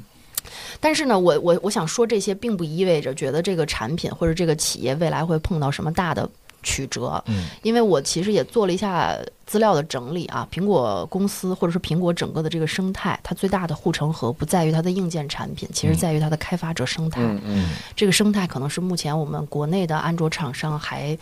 没有办法建立的啊，所以这个其实还是挺遗憾的一件事儿啊、比啊。巨人还是巨人呢。嗯对，这次对降价就是趔趄了一 下，你想真让人绊倒，这可是不容易，真的。你你像这次它这个降价对整个它上游的中国代工厂，比如说立立讯精密，嗯这个股价直接就表现出来了。是吧？嗯因为立讯是做连接器的，对就手机里面就是非关键组件的这些连接器，当然也很重要。嗯然后，呃，过过去几年开始往智能汽车那边转了，嗯对对，但是你也知道这个东西，那那边的产业还没有真正像手机这能么吸纳一种这么大产能，嗯所以它大客户还是要靠苹果去走。嗯，那苹果这个每年的这个新机的某种市场的预测的调整，对它来说都是非常直接的。对，啊嗯尤其是这种制造型的企业啊，不像互联网企业，这个库存真的是要命。嗯，因为你那个原材料你都是提前一年甚至一年半就要定的，对嗯好像你到年底说你要调明年的这个销售的出货量，我天，我这库特库别难房受里的沙子嗯怎么办？这还不像衣服是吧？你你这老百姓还能平时卖一你你就特便宜，你真能卖出去。折扣店卖你嗯你这原原从原材料到那种半成品怎么卖啊？嗯嗯。对，没法卖。对，而且果链儿其实跟其他的产业链有点不太一样，果链儿是它的强势性很强。就是嗯苹果跟某个企业，比如说立讯吧，为什么前两年大家一说果链儿，一说立讯精密的股价，就会探讨一个问题：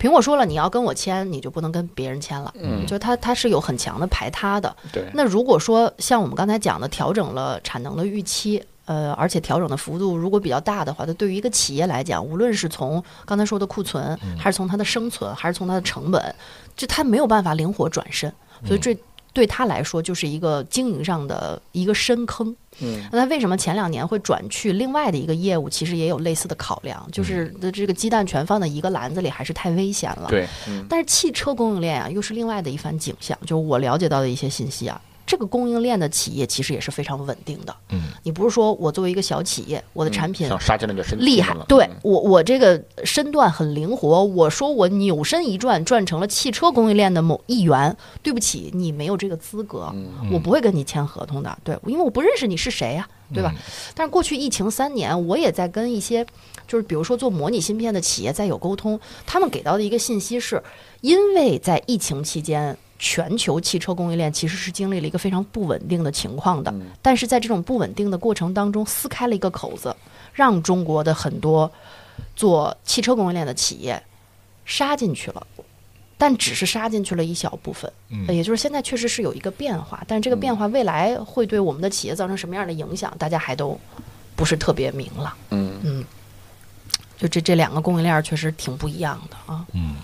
但我反正我觉得苹果过几年也就诺基亚了。说实在的，就是它还没有到手机行业有句话叫诺基亚时刻，嗯，就是你在市场上是统治级的地 位，然后迅速垮塌。对，迅速的就燃烧的平台。这嗯不知道为啥上周这句话又火起来了，就是燃烧的平台是什么意思？就是诺基亚的最后一任那个 CEO 嗯 Alep 就说嘛，就说我们现在在一个燃烧的平台上，就是那个海上石油平台着火的时候，啊，那大家就赶紧声势跳海，浩大，赶但紧是垮塌的也很快嗯，。要赶紧跳海，要各自各自往往远游了。他不是游到微软去了吗？嗯刚开始没有着火的时候，那就是一个海上的巨无霸，一个都市。但是，一旦着火了，那你不像陆地上，你还能往外跑，你周围都是大海。嗯，所以说，他的这么一句话，就当时形容。那苹果当然离那个时候还还嗯可以可能说还远相对比较但是远。库克，对我反正真的是，就是我觉得他已经把乔布斯的遗产已经炸的汁儿都已经出来好几年了。因嗯为乔布斯去世的时候，当时有些有些有些人预测说，苹果可能就是两年之内没有问题，因为嗯乔布斯还剩了一些研发成果，嗯最多五年他可能就会要走下坡路。嗯但说实在的，库克已经延寿延了十年了，嗯这个我觉得，呃，对他来说已经超水平发挥了，或者说其他的对手可能友商实在还不太能打。嗯但坦率的说，就手机这个行业现在已经到了全球六十八亿部的时候了。我觉得，呃，新的终端现在能不能出来不好说，但是嗯新终端一定已经在酝酿了、是的，啊。我们不可能不能想象一百年之后人还拿一台手机在身在身上，我绝对不会想象这一点的。嗯你现在无论摩尔定律也好，还是各种介质的变化也好，嗯手机是不是你最好的成分？大家用的习惯了，但是你有没有发现每天举着个手机很累，或者说是这个有各种情况下需要拿起来什么，你的视力也在下降，你的各种各样的就是它痛点已经非常明显了。对，嗯就像当年诺基亚那会儿，我们那会儿就觉得好像它是无可抵御的，那出新品那么快，产品线那么全，功能真的是用的也，大家一说起来也有口皆碑。诺基亚那个 C 塞班系统是最好操作的，最又懂稳电话定的啊，最懂电话的，而且塞班的生态也很好啊。我们在上那，我第一部电子书是在诺基亚手机上看的，嗯那你这些都很好，没想到其实已经积累了很多不满了。那你像现在我们有朋友四五年不换 iPhone，也有人切换到这个安卓，也有人甚至我听前几天那个姚老板说他有朋友一直在用功能机、老头儿机，是真的啊嗯，怎么我社都不交记？ 那他怎么社交？啊，不是吧？就就是啊，有个人说他都不用智能手机的，哦，哦好像想起来，好像是有，对吧？嗯，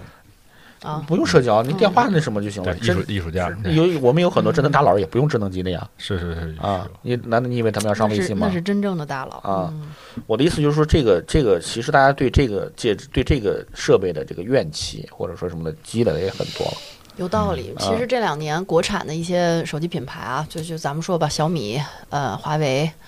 OPPO 跟 vivo，咱们先把华为摘出来嗯啊，就是这三家其实日子过得都不能说像原来那么好了，嗯那不能说现在日子不好，只能说跟原来辉煌的时候相比，其实还是差了挺远的。对，嗯，小米为什么要造车？为什么要发自己的澎湃 OS？其实都是在为下一个世代做准备。对那似乎看得出来，他们觉得未来车是一个有可能啊，是一个终端。嗯，这其实也在向另外一个终端进行转向。现在是小屏嘛？嗯，啊，或者说把这个就是鸡蛋放到更多篮子里面。是是车是不会替代手机，肯定对肯定是不会的。对，肯定但是它不但是它也不能过于依赖手机，要不然你就像诺基亚只做手机，嗯，咣一下子一一倒全对嗯倒了。就它它其实在探索另外的边界了。是这个，这这这这到对到快到尾声了，就嗯补充一个、这个产业里面的一个怎么讲呢？一个工程方案吧，就嗯就会对在车的行业里面，苹果未来还是什么样的一个某种统领的地位有一个感受啊。嗯呃，就是车其实最关键的不是动力系统，嗯，今天当然我们还有很多动力系统的一些创新的空间啊，嗯但是最重要的就是那个车机，嗯就车里边的软件系统。嗯，或者大脑，哎，嗯，说白了就是它是一个延伸，但是你延伸的难道是发就是电机嘛？它电池不是，而、而且那个东西的技术基本上已经很是一稳个定充分竞争的一了个产业了，对，主要是车机的竞争。嗯，而车机的这个两种方案，第一种方案就是以特斯拉为代表的，嗯什么意思？把那个八幺五的芯片，就是手机里边的这个高通芯片，给放在了车里边，嗯而且是搭在那个车头，就是中间那个位置上。这个是当时马斯克因为其实不太懂手机嗯的这个某种控制器的这种核心的工程的意图，产生了一种想象，把车本身变成一台电脑，嗯出现了巨大的问题。就是因为车的整个内部环境对于运行一个芯片来说，你要付出的整个的工程的成本嗯要高很多，且最后跑出来之后，那个车机基本上跟不能用似的。如果开特特斯拉的朋友都知道，特斯特斯拉那车机，真的跟现在哦你就导航就嗯完了，对放放音乐就完了。对你要想更丰富的交互，甚至玩游戏这种不事情行，，哦比如说去年理想出的这个那个 L 九，放了两颗八幺五的芯片，嗯为了支持它那个内部的三个屏幕，那苹果就笑，就是太可笑了，你知道吧？就是这是不懂工程，或者说什么是这种产业级别的工程。苹果的逻辑是什么？我未来的那个汽车，我里面是没有芯片的，我用的是那个 AirPlay。啊，一部手机 AirPlay 是十年前，嗯以库克为代表就去跪宝马、跪奔驰、嗯用我的，然后这些厂商就觉得我我我为什么不自己研发？研研发两三年发现弄不出来，我还是用 AirPlay、是那个 Apple Car Apple Car，不好意思 Apple 就 Car 啊，呃 CarPlay 那那个那 CarPlay，啊个对 CarPlay，对嗯对这个东西弄进去。它其实是一个基于蓝牙和无线的双向的一个一个投传输投屏系统。对嗯为什么要这么做？就是因为车本身的运行环境对于手机这种级别的芯片是非常不友好的。对对，说白了就是热，对就这么简单。燃油车是做不了这玩意我儿的。为什么不把所有的计算功能，就是这个车机的某种计算功能，嗯，交给手机，交给手机或者交给移动设备呢？至少是或者平板也可以，这就是苹果厉害的地方。嗯，所以在汽车时代，未来赢的可能还是苹果。嗯，对，但是 iPhone 会倒，这个我就我就哎可以那什么这个就有意啊思，就是这个形态可能会变得越来越，嗯，可能分散的一部分的某种投屏功能，嗯，就是展示功能，比如在车里边或者在它那个 XR 就头戴设备里边去，嗯对，但它某种核心的处理功能，可能还是在这个东西，因为这个东西的环境好。嗯啊，温度也好，包成括熟成熟，嗯这就是苹果厉害的，它的它的那个产业的思考不是仅限于移动设备，嗯就是它很早时候就把整个都想完了，而这个东西确实是从乔布斯时代就已经在定下来设计了。嗯就早了二十年，基于产业，是所以特斯拉回头再做手机，前两年就开始想做，对嗯他意识到已经晚了，就是你因为最后如果你的移动的车是一个数据终端的话，那你所有数据的一个平台到底是什么？不管是软的还是硬的，其实还是手机。对然后去年那个叫什么？呃，未未来说我要做手机，对，就是因为前些年苹果去找他说你用我这个那个 CarPlay 吧，啊不，我自己弄，我懂，我懂个屁呀、你你你你根本弄不出来，好吧？就是它的产业是先有手机，再有汽车，就是整个工业产业，苹果早了比所有很多很多企业这在设想上都想了，可能早二十年。嗯当然，它车现在因为一各种原因就要求太高了，就是有点儿难产，但是肯定就是一两年的事儿就会出来了。啊，啊这这个毫无疑啊问，就是一是两吗年就出来了。苹果的车，对不是说那团队都没了吗？ ，no，不可能的。就苹果那种公司属于那种不行马上 fire 掉，然后你知道多少人抢破头想要干这个事情，包括供应链的那个难度。嗯我们今天看觉得特斯拉的新款的这个 Cybertruck，就是它那个卡车，觉得已经很牛了。它那个最牛的不是动力系统或者是自动驾驶，是它那个车的整体的结构设置，它已经没有传统汽车底下那个大架了，嗯把整个重重量分布在它那个外面那个奇怪的外壳上了，嗯，不锈钢。没有底盘了，你的意思它是？有，但是它底盘不承重了，啊它是吊，它是把所有的发动机和那个动力系统悬挂在上面这个这个这个像个什么样的外壳上了。这是它最大的改变，就是它改变整个汽车的基本结构，钢架结构它给变了。然后苹果在这个基础上可能想得更远，这就是可怕的地方。以后就是这车要飞起来了，就是说，就它已经不能，它整个从你像我们今天用这个 iPhone 的手机和那个苹果那个电脑，它那个呃这个壳是一体切割嘛，嗯用 CNC 切出来的，嗯这是苹果开创的。嗯，那苹果未来在整个汽车的外形构造上，就是这个支支撑结构上可能也是全新的，可能是一体的。比如说现在是力静集团帮这个特斯拉去一起冲压嘛，嗯嗯就是把整个车体一下冲出来。嗯，是那苹果至少是这个级别以上的，所以供应链也是非常难搞，所以就延就为什么拖了这么多久？就是苹果就除了这个供应链的其他东西它都有了，所有软件的东西、移动的东西、自动驾驶的东西，甚至自动驾驶的数据。当年为什么投滴滴十亿美金？不是为了它的营收，是为了把所有的数据授权给我，嗯，它都有了。它就差某个核心供应链硬件制造的能力没有达到它的要求，不是说它做不了，是它的要求太高了。嗯所以它一旦出来那种碾压性的东西，所以刚才我们一开始说到理想啊，说到小鹏这些都，实际上站在人家那个产业角度，就都为这些企业捏把汗。对，就是根你本这不是我想想过并且 fire 你掉因的为方案，你你都是在人家的已经有的技术范式上去做了某种优化延伸，嗯说的好听点儿，其实人家只要真的出来那个那个领先于这个范式的，你谁会买你那个东西？哎这个我对嗯觉得有点道理。就是这个范式其实一直是苹果，这是他我最要厉美害的国哎东我西或者对美国企业的优势，对嗯它其实就是会拿出来一个 idea，就会完全打翻掉你过去的思考方式或者对是设计方式。嗯，但是就你刚才讲的这些吧，我觉得是挺好的一个蓝图。这个咱不说是这个资本主义、帝国主义强大，啊啊对就是对对嗯苹果一家公司，它的那种强大，就有时候，因为我们有时候做投资，还多多少少会去去看一些产业的这种框架，嗯觉得呃怎么做到想的那么长远？二嗯十年前甚至更早，他已经在把这个东西构架出来了。当然，他讲出来之后，你觉得会哎呦，这个能理解。嗯，但可是是他在人家就这么想出来的时候，他想，嗯并且他把这个东西铺实到极限，把它实现出来了。那这个就是觉得，呃，你再看国内的，不管是车的企业也好啊还是手机企业，就还都是在这个框架下去做一些优化的东西。嗯就像立讯一样，你只是做连接器，你可以做的很精密，嗯是吧？很优秀啊、但是你你就是很没有根呐、人家一动你就 你就得跟着动，你要不人家一对拍你特就别得难死受，对、嗯对。啊，那那咱期待一下儿，对嗯，这个姚老板对我们的这个打脸，这个我们也期待着这个这个将来能够看到苹果这家公司到底是诺基亚，还是能够连跨三个时代的微软。是，嗯，反正现在你看，就以苹果的市值来看哈，它市值现在有有有三万亿美元了吗？两万亿没，没没没没，两万亿最近最近这个这这个最手近有手点儿手机这个还是掉了点儿，对掉的很多吗？不多。不多，我记得嗯好像是掉了一点点，但是好像底盘还是很还是稳对定的。嗯掉了几滴血而掉了一已。个拼多多，美国企业 哎，这好个语境，对对。啊，咱他们们他们这个这啊，对对，就是他们这前期的科技公司还是非常有实力，这也倒也确实不可小觑啊。没事，iPhone 必死，苹果永生。好吧，成